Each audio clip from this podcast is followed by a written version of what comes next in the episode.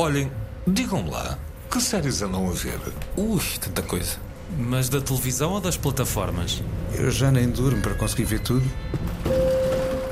Olá, eu sou o Diamantino José. Este é o Fora de Série, podcast semanal dedicado a séries televisivas. Comigo estão Nuno Galpim. A Sokatano é uma é uma Jedi que já tinha história em, no Clone Wars, que é uma série de animação que uhum. surge em 2008. Daniel Mota. A verdade é que eu nunca tinha visto nenhum episódio do Alô Alô. Como é que é possível? Portanto, pois, fora exato. de série já está a funcionar para, para me educar. E Rui Alves de Souza. Não só nos deixa respirar, como nos leva a mergulhar no mundo e na personalidade da Liv Ullman de uma forma muito reveladora, pelo menos para uhum. mim foi. Neste Fora de Série, vamos fazer uma incursão pelo interminável mundo de Star Wars com a mais recente aventura do franchise Ahsoka.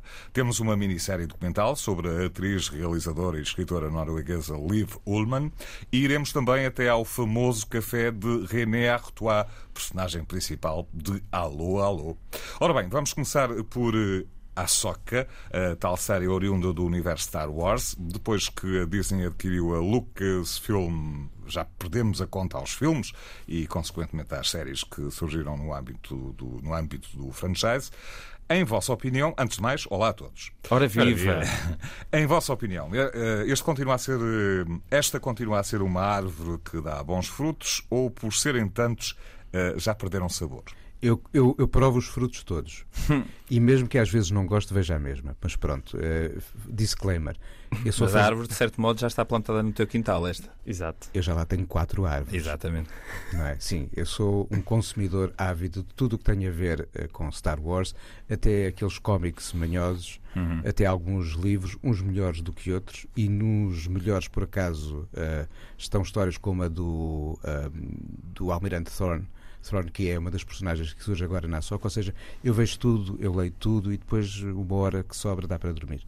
Pois, e, e a soca ainda para mais já deriva de outros frutos que, dá, que, que, já, que a árvore já deu. Ou seja, Sim. a árvore teve um fruto que caiu, foi plantado e nasceu a soca. Sim, nós já estamos a, a, a, ver não exatamente o core, ou seja, o núcleo central da história de Star Wars, mas aquilo que se chama o universo expandido, uhum. Expanded uhum. Universe, e que ao longo dos anos cresceu bem para lá dos filmes.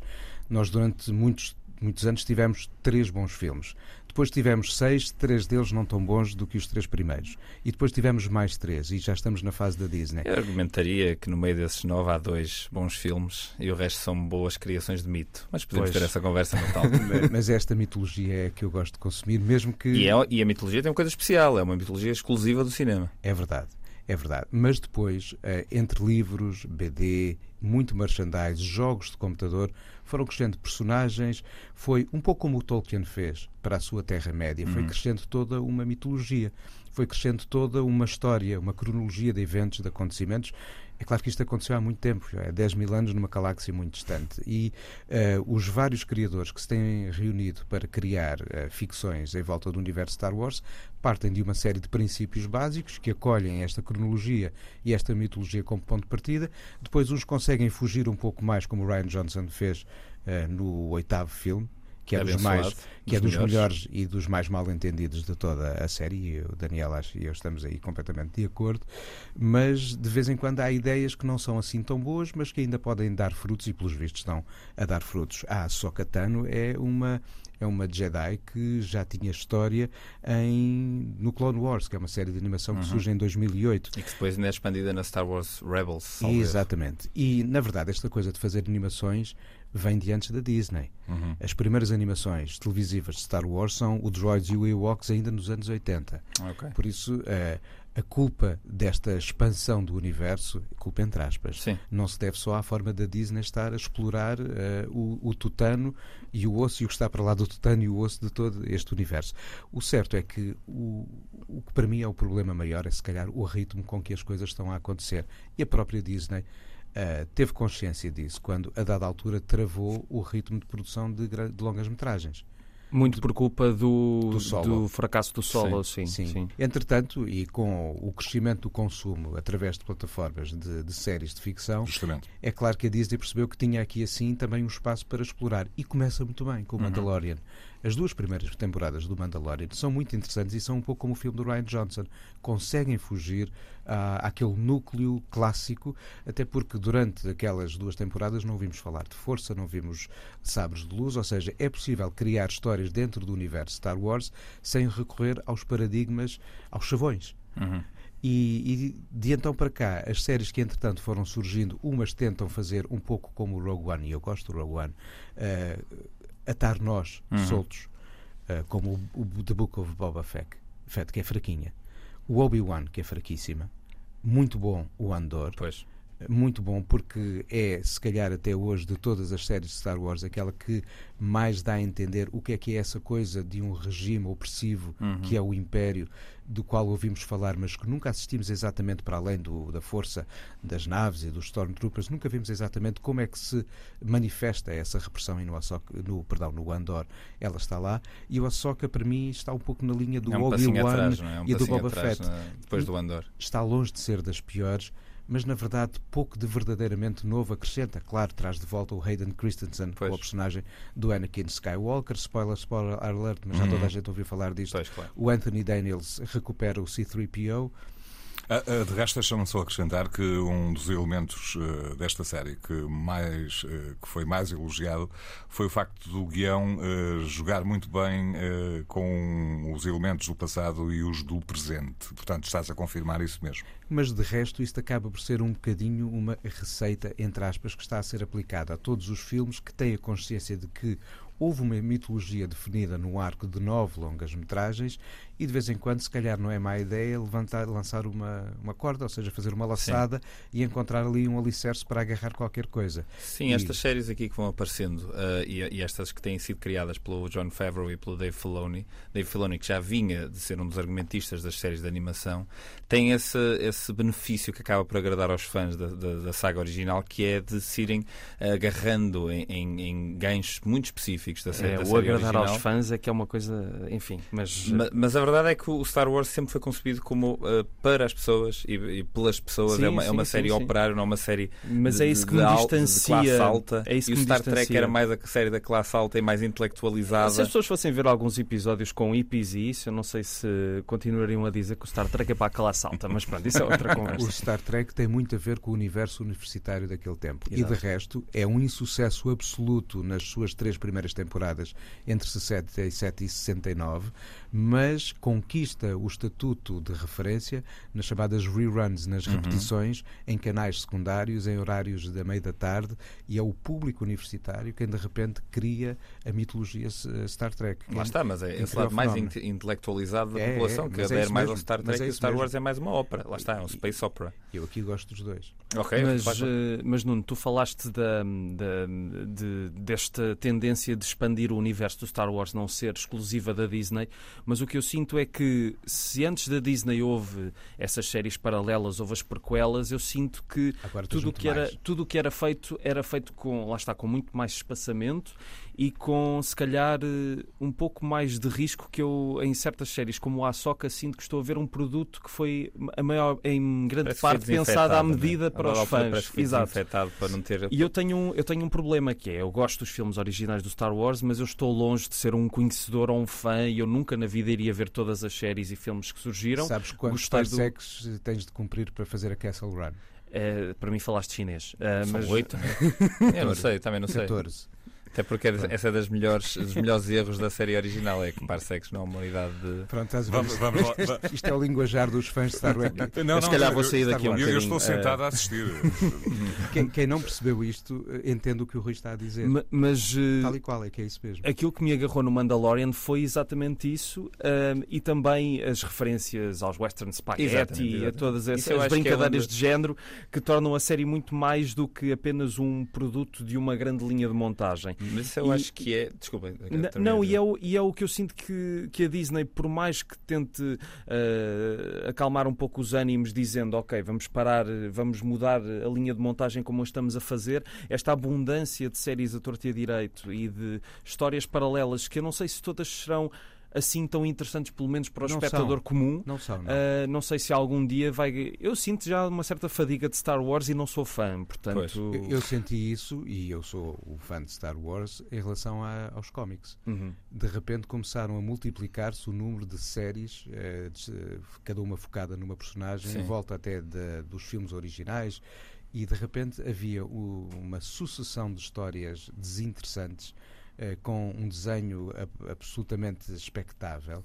E no fundo é o que eu acho que está a começar a acontecer, não digo em todas, mas em algumas das séries. O Andor, de facto, foi uma boa exceção recente. Porque, porque o que eu acho que acontece de mais interessante nas histórias e nas narrativas que se prolongam durante muito tempo é quando elas começam a assumir géneros diferentes. De repente temos um thriller político, de repente temos um western, como falaste agora do Mandalorian, ah, e o Andor era se calhar um thriller político, se calhar podemos encaixar mais aí dentro do que é o, o universo do Star Wars, estamos a, a colocá-lo num género. Se calhar, eventualmente, uma série de Star Wars que esteja mais perto de um género de terror, se calhar vai trazer algum, algum, algum, algo refrescante, algo novo, e essas narrativas acabam por sobreviver com essas derivações mais de género do que necessariamente com, de repente, agora vamos descobrir que o pai de não sei quem não era não sei quantos. Isso aí já não pode acontecer, isso não faz sentido, toda a gente vai ficar a sentir-se enganado durante anos. Pois, mas é, é- isso também pega aí num. Vocês falaram do, do filme do Ryan Johnson, que foi muito pontapeado. E quando esta nova trilogia acabou, falava-se muito que ia haver um novo reboot, que esquecia estes três filmes e vamos partir para outra direção, porque eu sinto que a Disney está tão desesperada de ter os fãs do seu lado que muitas vezes não consegue perceber as coisas boas que pelo caminho vão, sendo, vão sendo criadas e o entulho que também ah, fica por aí. Mas eu, eu acho que é um crime nós estarmos a falar de Star Wars na televisão e ainda não termos falado do infame especial de Natal, porque é terrível. Eu ainda vou voltar aqui ao Açoca, mas por breves momentos. A conversa já vai longa. Queria ouvir apenas um clipe ainda. Everyone in the Order knew Anakin Skywalker. Few would live to see what he became. Before the end of the Clone Wars, I walked away from him and the Jedi. In this war, you will face more than just droids. As your master, it's my responsibility to prepare you. I won't always be there to look out for you. Bom, atenção, porque no Açoca está uma senhora que dá pelo nome de Rosario Dawson, que não é propriamente uma Ora, desconhecida. muito bem, ora, não muito é? bem. E aí está outro dado muito interessante, não só do Ahsoka, como de filmes dos- da última trilogia de Star Wars. O papel da mulher a mudar neste tipo de narrativas. São sinais do tempo? São, e ainda bem. Bom, eh, está concluído este capítulo. Açoca, ficamos eh, no meio termo, aprovada assim assim. Como é que estamos? É, assim, assim. É. Eu vou dizer assim, assim, porque eu acho que um fã que é fã, como tu, Nuno, vai sempre adorar ver isto. Pois eu também dou um assim assim. Eu sei que aquilo não é muito bom, mas. Mas se houver uma nova temporada, vais ver. Mas o que é certo é que foi uma das séries com mais estreamos quando estreou na Disney Plus em, em agosto. A verdade é mesmo essa. Pronto, mas o Marés Vivas também era um sucesso de, de- de audiências e é o que é, não é? Pronto, vamos por aí. Vamos avançar. Não percebo o que é que tens contra o Marés. Nada, nada, nada, nada. Vamos até à Noruega e, enfim, a climas mais frios e eventualmente mais calmos. E vamos, vamos Mais frio que ao espaço. Pois, Ora olha, boa, boa questão, boa questão. bem. Noruega. I have brought it's only four lines. It's only four lines. And it's not something I said, but it's something that I read. It's uh, almost my favorite writer, Leo Tolstoy. Ora bem, esta é a voz de Liv Ullmann, a atriz, a musa de Ingmar Bergman, mas muito mais do que isso, escritora, conseguiu emancipar-se, deixou o Bergman para trás, ah, realizou filmes. Uh, devo dizer que esta foi das minisséries de documentário das melhores que vi nos últimos anos. E vou explicar de uma forma muito simples respira e deixa-me respirar, porque hoje em dia é, é como estávamos a falar no episódio anterior, é, é quase um ataque de pânico ver o que quer que seja em termos de séries eh, documentais hum, em televisão. Até National Geographic e Discovery já entraram naquelas flashadas todas. O que é que acham? Sim, só tens aquelas coisas, os 10 maiores trambolhões, as 10 maiores árvores, é só coisas absolutamente incríveis. Mesmo na Netflix tens lá séries que, têm, que abordam assuntos muito interessantes e que ao cabo do segundo, do segundo episódio da primeira temporada já não tens paciência. Pelo menos acontece comigo. Podemos falar um dia destes sobre uma série sobre aquele voo que desapareceu sobre o Oceano Índico. Outro dia tentei ver e acabei a série como a comecei, sem respostas. Mas porque acho que também que ainda não há. Mas Rui, tu foste o autor da proposta. O autor da proposta. Para o todos autor nós da vermos, proposta. O autor da proposta para todos nós vermos a série. A, a única coisa que me liga a Lee Woolman é ter sido o autor da proposta de trazer esta série ao fora de série, exatamente. Só isso. Mas é uma. Eu concordo absolutamente com tudo o que tu disseste, Diamantino. Não só nos deixa respirar, como nos leva a mergulhar no mundo e na personalidade da Lee Woolman de uma forma muito reveladora, pelo menos uhum. para mim foi. Uh, é claro que quem conhece a obra do Ingmar Bergman, quem conhece a obra dela, quem gosta de cinema vai gostar se calhar mais uh, desta série do que as pessoas comuns, digamos assim, mas os testemunhos da Liv Ullmann, e, e, há pouco estava em off a recordar, o, no primeiro episódio há um momento em que ela descreve uh, uma discordância que teve com o Ingmar Bergman em relação a uma personagem, uhum. uh, que ela achava que essa personagem não era uma assassina e o Bergman dizia que sim. Uh, mas o Bergman não fez teve a forma mais interessante para fazer com que ela concordasse com ele, que foi ao longo da filmagem da própria cena, fez com que ela tivesse uma deu-lhe uma, uma dica muito rápida de, de, para, para a sua personagem e ela ao longo da filmagem dessa cena percebeu que estava enganada e a uhum. forma como ela conta isso é tão emocionante, é tão é, é, é, é, extraordinário e é, e, e é, essa, o grande, é essa a grande força desta série. É, que a Liv Ullmann, além de ser uma mulher fora de série, passa. É passa, bonita, é uma excelente atriz. Passa, é uma excelente atriz e tudo o que ela diz, tudo o que ela faz é extraordinário. Portanto, vale mesmo a pena ver estar na Até mesmo quando faz um ajuste de contas. Ela, a dada altura, e é no primeiro episódio, conta a história do momento em que ela foi prestar provas para entrar numa escola de teatro achando que, claro está, garantidíssimo, vou conseguir. E é chumbada. Exatamente. Não sim, entra. Sim. Mas depois ajusta conta a dizer: Bom, acho que de todos os que entraram, não estou a ver ninguém a fazer comentários sobre eles. a sinceridade dela é uma coisa avassaladora. É interessante. O, também é interessante o momento em que ela, já depois com outro, outra perspectiva, olha para o momento em que perde um, um Oscar para Liza Minnelli. Exatamente. Sim, sim, sim. Uh, mas esta série tem coisas muito interessantes, acho só que é um bocado preguiçosa na realização. Ah, porque, isso é. Isso porque é, isto estamos perante aquilo que não é o, aquilo que eu chamo aqui o Portugal sentado, isto é uma gíria que vem do, do, jornalismo, quando muitas vezes há repórteres de imagem que vão captar conferências de imprensa e tentamos, sobretudo quando eu fazia jornais, dizer vamos evitar o Portugal sentado.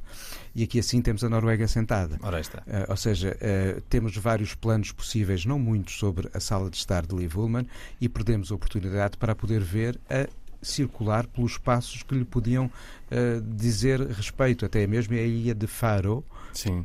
Eh, que não é, eh, que não é ilha de Faro. Em, no Algarve, ou uhum. seja, a, a, produção, se por um lado acautelou a recolha de bons depoimentos, acho que não gastou tempo suficiente a levar Liv Ullman para podermos vê-la em mais locais, em sítios onde a entrevista podia continuar. Depois Sim. a arte da montagem faz. E isso. as imagens de, de arquivo mas, mas é uma série completamente assente sim, sim, na personalidade é dela e subserviente a ela. Só, só, sim, só, tem, só, temos, de facto, depoimentos que estão, estão montados, ou seja, editados, e uh, um bom naco de imagens de arquivo. E temos uma arrumação eh, porque cada um dos três episódios acaba por ter um núcleo temático distinto entre si. O primeiro mais sentado no trabalho de atriz, o segundo na autora, o terceiro mais na intervenção política e ativista. Uhum. E isso lembrou-me o mesmo método recentemente usado também pelo Arnold Schwarzenegger para uma série chamada Arnold, em que uhum. no primeiro episódio mostra-nos a figura do culturista, o segundo a do ator, a terceira a do político, ou seja, onde é que se cruzam Arnold Schwarzenegger e Liv Ullmann nesta comparação, por exemplo. Mas, em vários sítios. Sítios. Em vários sítios, se calhar também. No mais, culturismo. No culturismo. Fazem imenso. Ela na cultura, ele no culturismo. Ele no ismo, só. Mas apesar de ter ficado fã da, da minissérie, eu, eu assumo que sim, a, a nível formal e estético não é eh, nada de desafiante e poderia ter sido. Mas eu consegui sobreviver a essa falta porque, de facto, a- a- a- as palavras dela são sedutoras e eu fiquei agarrado ao discurso. Mas compreendo que o Daniel tenha sentido, como realizador, sobretudo, Pois, é uma isso. falta de qualquer coisa. Eh, Eu acho que é um bocado de feito de profissão. Eu e o Nuno, eh, que está aqui à minha frente, eh, também já fizemos episódios de uma série documental aqui há uns anos. E a verdade é que acabo sempre por analisar qualquer peça de audiovisual perante a experiência que tenho e que fui adquirindo ao longo dos tempos. Se eu já tiver feito algo mais parecido, ainda mais vou analisar e vou tentar procurar soluções que não me surgiram, coisas que não me apareceram a dada altura. Ahm, e a verdade é que fazer uma série documental é difícil, porque por, muitas, por muito boas sejam as ideias que temos e queremos pôr ali Woolman numa paisagem, fazer não sei o quê, a descer de ski, depois de, acabaram por nos deparar com paredes e paredes sucessivas de incompatibilidades, de timings, de horários de produção e nunca conseguimos realizar as ideias no, no seu estado completo como gostaríamos de as fazer. E, e chama a vossa atenção para o seguinte: eu reparei nisso, no pormenor das mãos da Liv Ullman.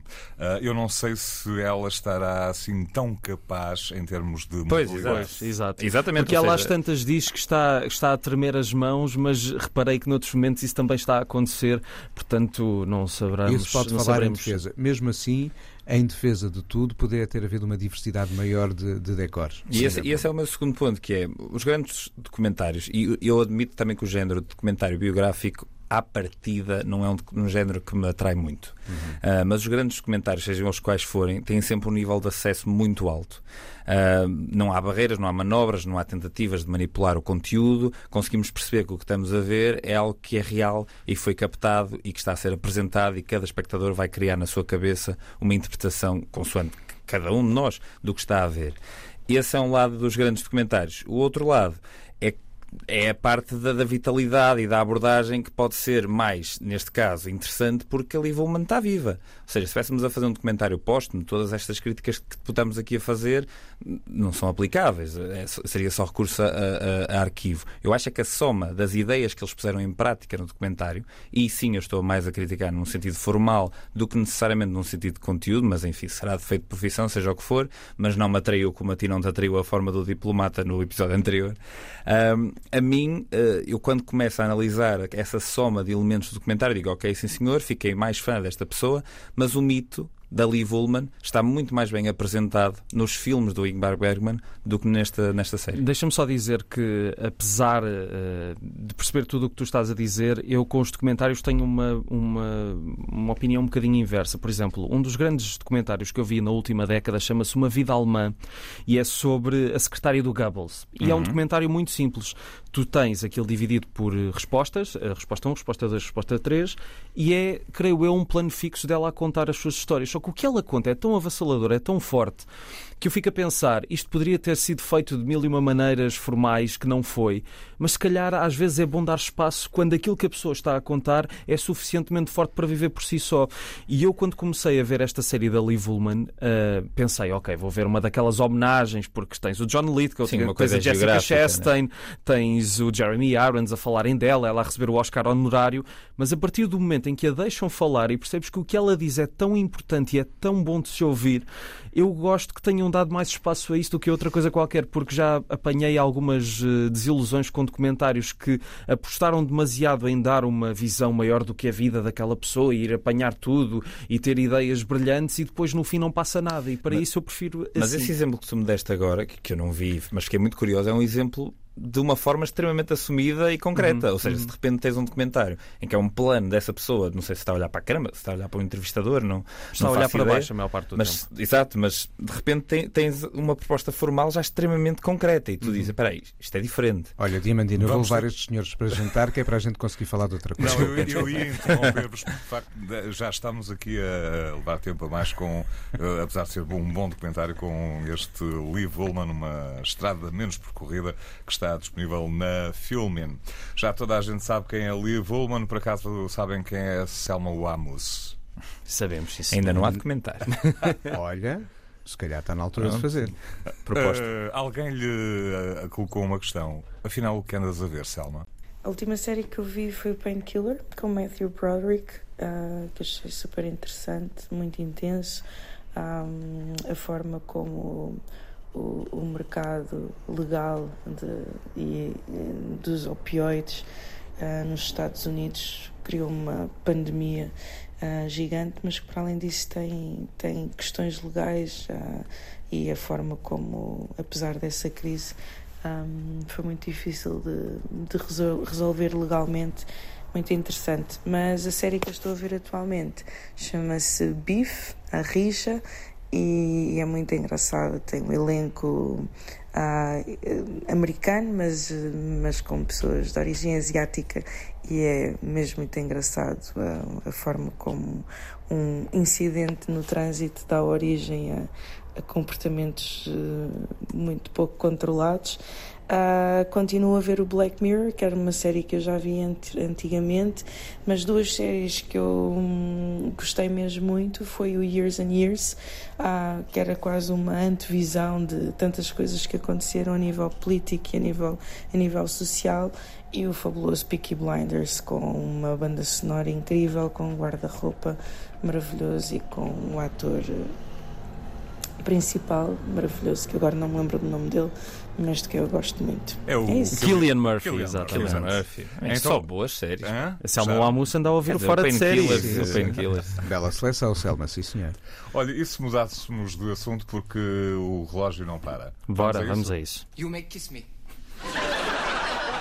Six out of ten. I knocked off four for the garlic. I am hiding the painting of the fallen Madonna with the big boobies by Van Clon. Good morning. Now listen very carefully. I shall say this only once. what is it you are going to say? I haven't said it yet. Am I? Yvonne! It is I, Leclerc. Well, I never would have guessed. só estas, só é- estas frases já. Eu só, uh, mais uma vez, só, só vou dizer isto uma vez. Estamos com pouco tempo. então vá lá. Alô, alô, com o magnífico Gordon Kay, uma, uma série que esteve no ar entre 1982 e 1992. Eu via na RTP2, não a vi toda, vai estar na RTP Memória e mais recentemente acho que a vi quase toda, mas já não lembro onde. Eu já a vi toda e olha que não compensa ver aquilo tudo, porque às tantas entra em piloto automático e, e, e porque esta série, pronto, para quem não a conhece, isto passa-se durante a Segunda Guerra Mundial, estamos na França ocupada e há o café do René Artois, o, o Gordon, Kay, Kay, como tu bem apontaste, que recebe nazis, mas também pessoas da resistência, com uma coisa diferente uh, de todas as séries sobre a Segunda Guerra Mundial, é que todos falam inglês, com sotaques diferentes, uh, como se estivessem a falar a sua própria língua, uma coisa que os filmes da época durante muito tempo fizeram, mas que aqui é levado como uma piada constante. Exceto, é porque eles não se entendem uns aos é, outros. Exceto os aviadores ingleses que falam um inglês uh, assim...